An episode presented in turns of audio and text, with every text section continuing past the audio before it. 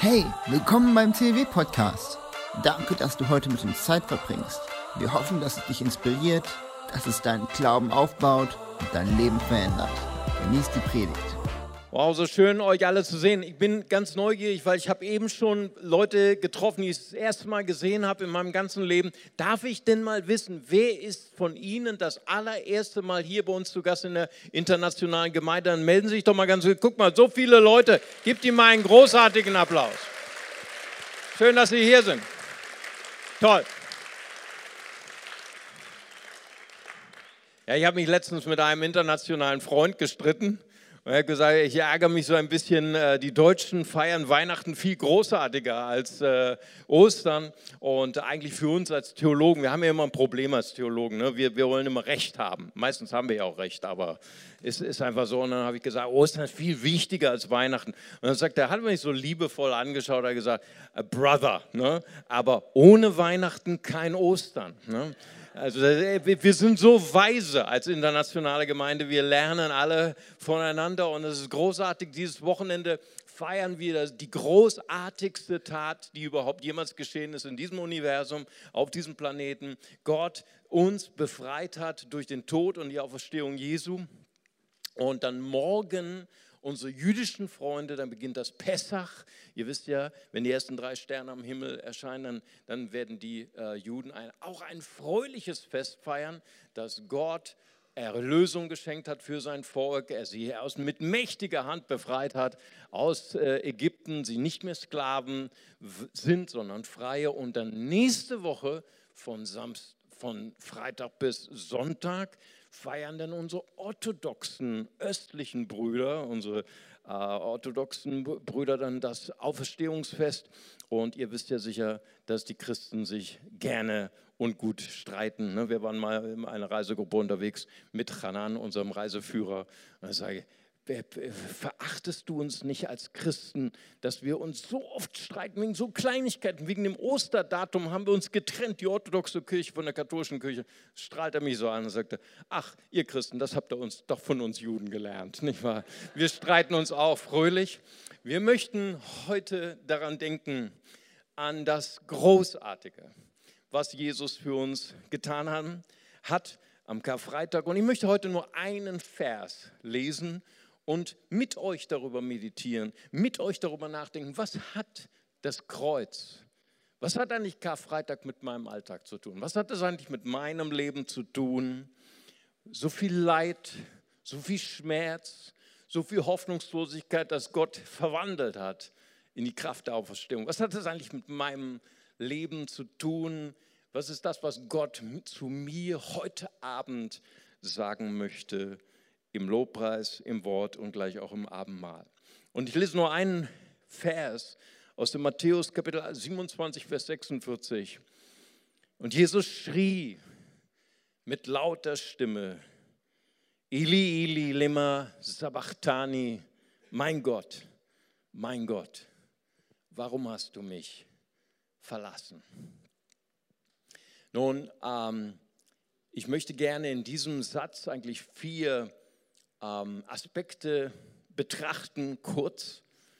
Und das erste ist das Wort der Schrei. Jesus schrie am Kreuz. Das zweite Wort ist warum. Warum hast du mich verlassen? Das dritte Wort ist mein, mein Gott, mein Gott. Und das vierte ist das Motiv. Warum ging Jesus ans Kreuz? Das sind die vier kurzen Gedanken, die ich gerne mit euch teilen möchte. Das erste Wort ist der Schrei. Jesus schrie am Kreuz. Ich glaube, es ist immer gut für uns als Christen, als Nachfolger Jesu, dass wir ähm, für, vor, vor, allen Dingen so für so alte Knacker wie mich, ich bin ja schon so, so lange mit Christus unterwegs. Wow! Ich habe ich hab jetzt Jubiläum gefeiert am 16. April. Ich bin jetzt schon ähm, 37 Jahre Folge Jesus. Wow. Und da wird man vergesslich. Man vergisst so zu denken wie Leute, die noch nie sich mit Jesus beschäftigt haben.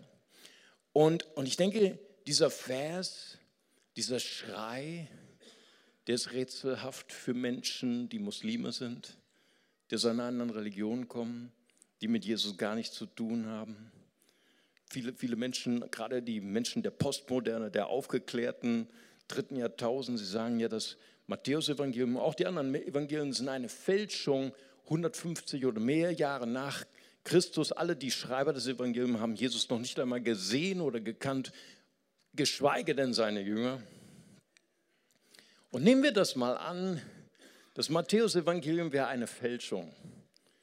Wenn ich ein Fälscher wäre, würde ich den Helden, den Protagonisten meiner Fälschungsgeschichte so darstellen, so schwach, so hoffnungslos, so absolut leidend. Mein Gott, mein Gott, warum hast du mich verlassen? Die letzten Worte eines Helden. Das ist, das ist ja noch nicht mal Glauben, das ist ja Zweifel, oder? Das ist ja Hadern mit Gott. Mein Gott, mein, es kommt auf die Betonung an, oder? Mein Gott, mein Gott, warum hast du mich verlassen? Was für Worte der Schwachheit.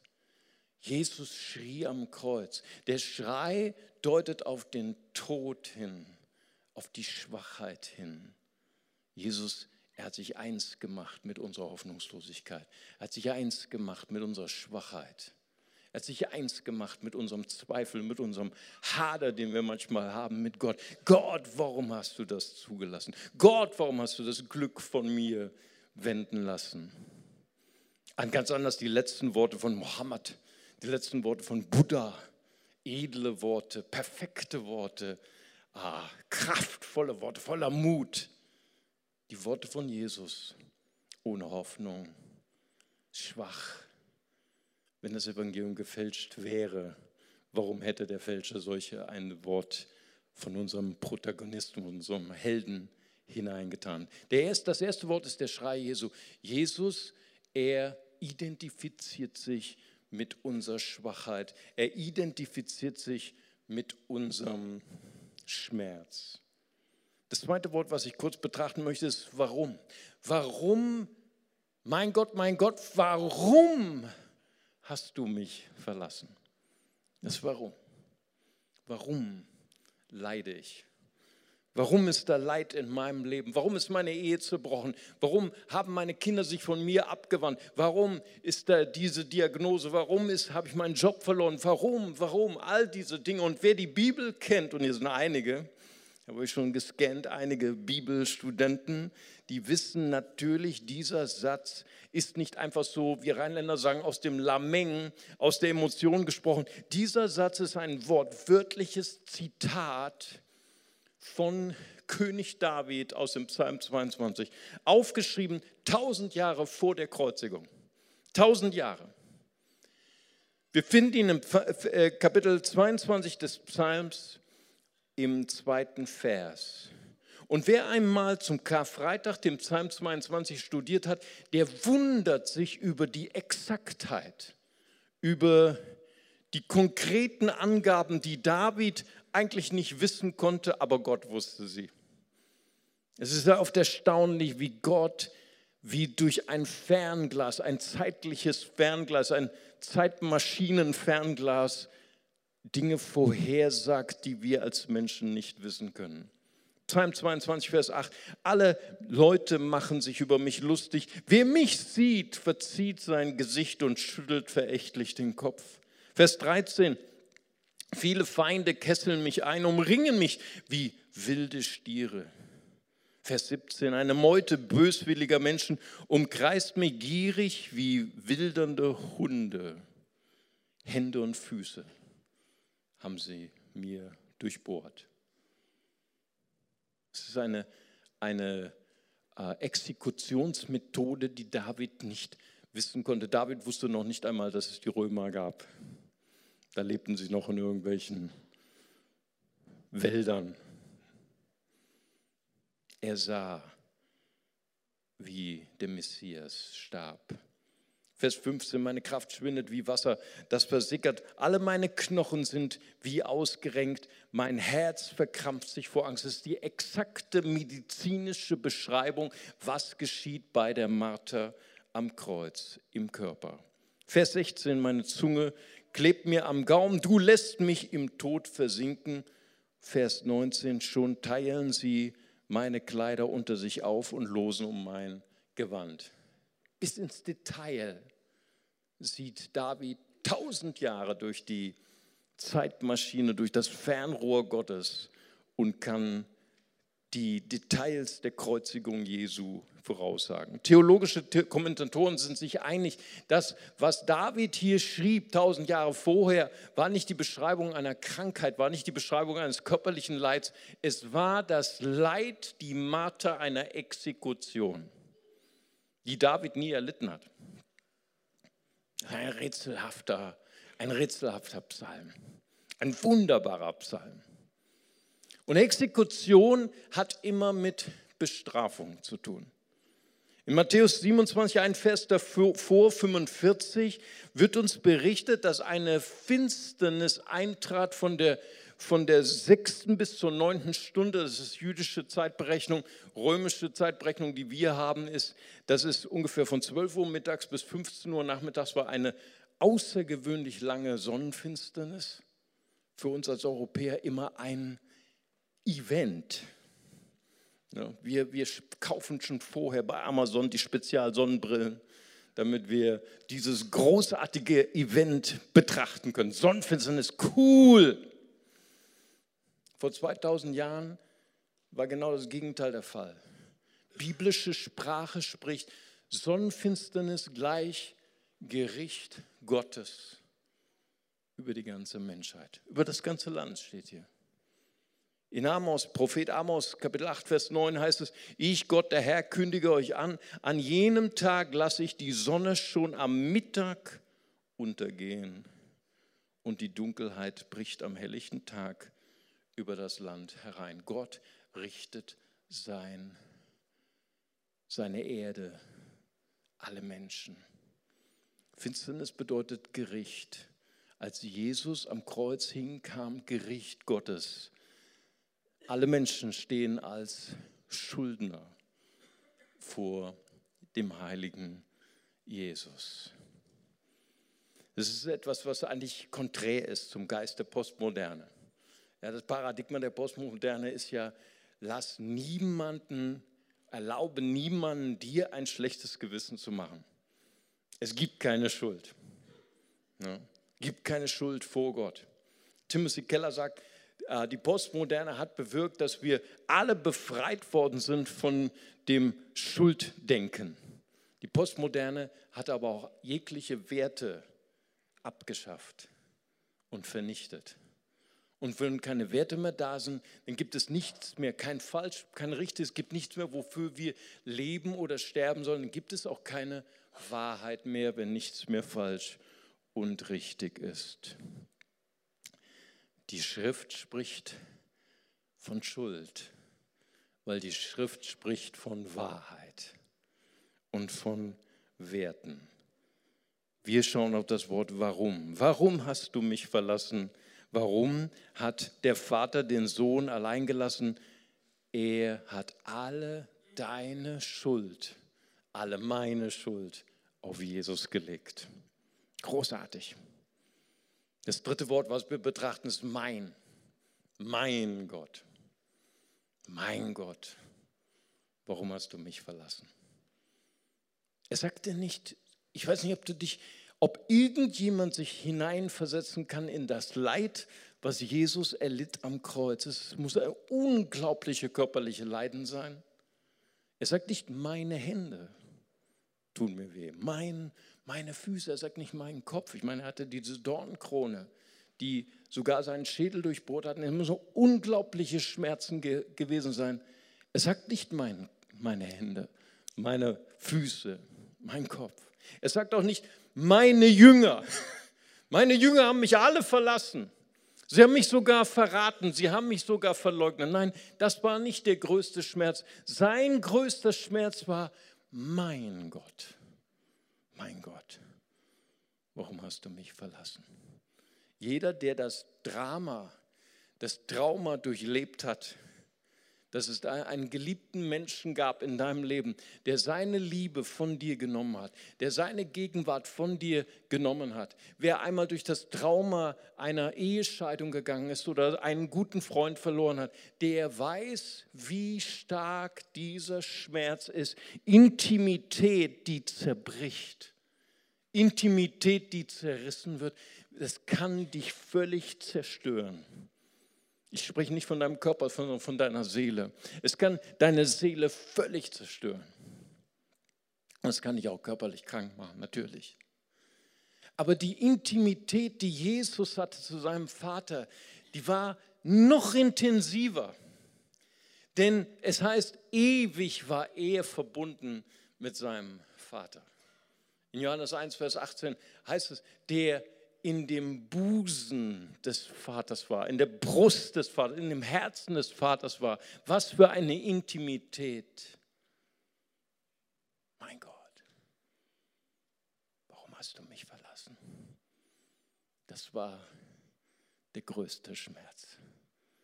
Nicht der körperliche Schmerz, nicht der seelische Schmerz, nicht die Enttäuschung von Menschen, sondern von Gott getrennt zu sein. Was für ein seltsamer Weg, den Jesus für dich ging. In der Bibel steht, wenn ich, wenn du Gott gehorsam bist, dann wird Gott mit dir sein. Das ist guter Gehorsam, oder? Jeden Tag Nein sagen, Nein sagen zur Versuchung, Nein sagen zur Sünde, Nein sagen zum Bösen guter Gehorsam. Wenn ich guten Gehorsam habe, dann wird Gott mich belohnen mit seiner Gegenwart, mit einer noch intensiveren Gegenwart, mit einer noch intensiveren Nähe. Jesus hat perfekten Gehorsam gehabt. Weil Jesus gehorsam war, ans Kreuz zu gehen, wurde er getrennt von seinem geliebten Vater. Mein Gott. Warum hast du mich verlassen? Drei Worte haben wir angeschaut. Der Schrei Jesu weist auf Jesu Tod als eine Schwachheit hin. Warum? Deutet darauf hin, dass er deine, meine Schuld getragen hat. Mein Gott weist darauf hin, auf den größten Schmerz, den er hatte. Und jetzt kommen wir auf das letzte Wort, das Motiv. Warum ging Jesus ans Kreuz? Warum tat er das? Warum würde Jesus das tun?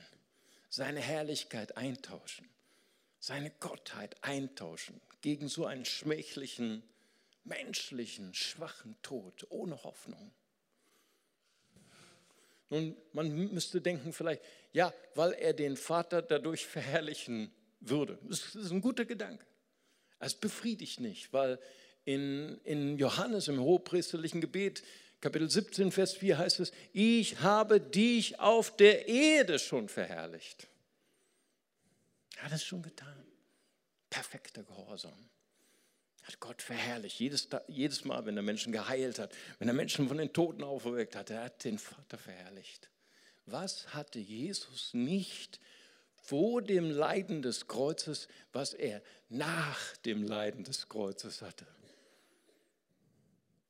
Dich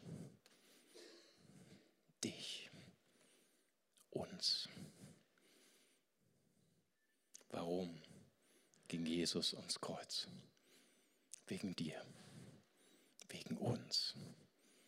Das war die Motivation, das war die Kraft, die Kraft, die ihn alles überwinden ließ. Der Schrei, der Schmerz, durch den er ging, die, die Schuld, die er trug, die Zerbrochenheit der Intimität mit seinem Vater, das hat er alles auf sich genommen, weil er mit dir zusammen sein wollte. Du bist das Zentrum seiner Liebe. Du bist das Zentrum seiner Sehnsucht.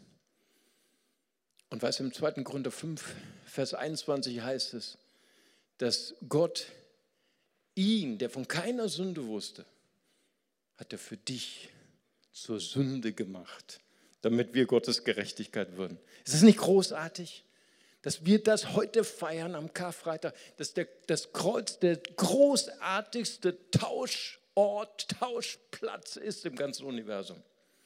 Er hat unsere Schuld eingetauscht am Kreuz und uns alle Schuld vergeben. Er wurde getrennt vom Vater, damit wir Gemeinschaft haben dürfen mit dem Vater. Das ist nicht wunderbar. Aber das Dritte ist, da heißt es, damit wir die Gerechtigkeit Gottes würden. Das ist mehr als nur Vergebung. Hast du das gewusst? Du bist nicht nur ein vergebener Sünder, laut Bibel, sondern du bist die Gerechtigkeit Gottes. Ist das nicht großartig? Denk das mal durch, denk dich das mal bis zu Ende. Das heißt, wenn du die Gerechtigkeit Gottes, dann bist du geehrt. Du kriegst all die Bonusse, all die Boni, all den, die, den Erwerb, den Jesus getan hat auf Erden, sein heiliges Leben, sein perfektes Leben, all den, die, den Erfolg, den Jesus, die Belohnung, die Jesus eigentlich gebührt, das hat Gott auf dich gelegt. Du bist eine Tochter, ein Sohn Gottes. Du bist Gerechtigkeit Gottes. Lass uns unsere Augen schließen. Jesus, ich möchte dir danken, Herr. Jedes Mal, wenn wir das Abendmahl feiern, dann denken wir an den Tod Jesu, dann verkündigen wir den Tod Jesu. Und ich danke dir, dass das das Großartigste ist, was du getan hast. Das ist der Plan, den niemand erkannt hat. Noch nicht einmal die Gewalten der Himmelswelt haben erkannt, was du Wunderbares geplant hast am Kreuz. Ich danke dir für die Kraft des Kreuzes. Danke, dass die Kraft ist in dem Blut. Danke, dass hier Kraft ist, dass Sünden vergeben werden. Menschen versöhnt werden mit Gott. Jesus freiwillig, er nahm den Platz ein eines Abgelehnten, eines Nichtgeliebten, eines Einsamen, damit du in den Platz gehoben wirst, eines Geliebten, eines Geehrten, eines Versöhnten. Wenn unsere Augen geschlossen bleiben, möchte ich gerne eine Herausforderung geben, eine Einladung geben, aus ganzem Herzen. Wenn Sie vielleicht hier sind, Sie gehören vielleicht einer Religion an oder Sie sind vielleicht sogar getauft in einer Kirche, aber Sie haben noch nie diese Entscheidung getroffen, zu sagen, ich möchte von ganzem Herzen mein Leben Jesus Christus anvertrauen. Ich möchte ihn bitten, in mein Herz zu kommen die Schuld von mir zu nehmen. Die Schuld, unter der ich so sehr stark leide. All die falschen Entscheidungen, die ich getroffen habe über, mein, über viele Jahrzehnte in meinem Leben, unter denen ich heute leide. Ich habe heute etwas verstanden, ist Kraft in dem Kreuz. Das vollkommene Vergebung, vollkommene Heilung, vollkommene Gerechtigkeit. Und wenn Sie heute hier sind und sagen möchten, ich möchte gern eine Tochter, ein Sohn Gottes werden, ich möchte heute anfangen, Jesus zu folgen. Ich möchte sein Kreuz in meinem Herzen empfangen. Völlige Vergebung, völlige Heilung. Dann lade ich Sie einfach ein, Gott ein Zeichen zu geben. Und Sie dürfen an Ihrem Platz einfach Ihre Hand heben als ein Zeichen für Gott. Und ich würde gern für Sie beten. Danke, Jesus. Danke, Jesus. Dankeschön. Ist noch jemand hier? Jesus ist genau für dich gestorben. Das war das Motiv vom Kreuz. Das Motiv vom Kreuz bist du. Ist noch jemand hier? Dann heben Sie ganz kurz Ihre Hand, würde gerne auch für Sie beten. Dankeschön. Dankeschön.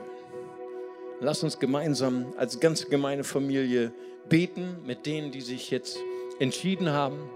Und wir sagen zusammen, Vater im Himmel, danke, dass du mich liebst. Danke, dass du dich für mich entschieden hast. Herr Jesus Christus, du bist für mich gestorben und auferstanden. Vergib mir meine Schuld. Ich wähle dich jetzt als meinen Retter und Herrn. Dir will ich folgen. Amen. Hey, ich hoffe, du konntest diese Predigt heute genießen. Ja dann habe ich zwei Sachen, die ich dich bitten würde zu tun. Erstens, abonniere doch diesen Podcast, unsere CLW Facebook-Seite und unseren CLW Instagram-Account. Dann ist die neueste Predigt immer für dich da, wenn du sie hören willst. Und du bist up to date, was bei uns in der Gemeinde passiert. Und zweitens, komm doch mal in einen unserer Gottesdienste vorbei. Wir würden uns freuen, dich mal persönlich kennenzulernen. Danke für das Anhören dieses Podcastes und Gott segne dich.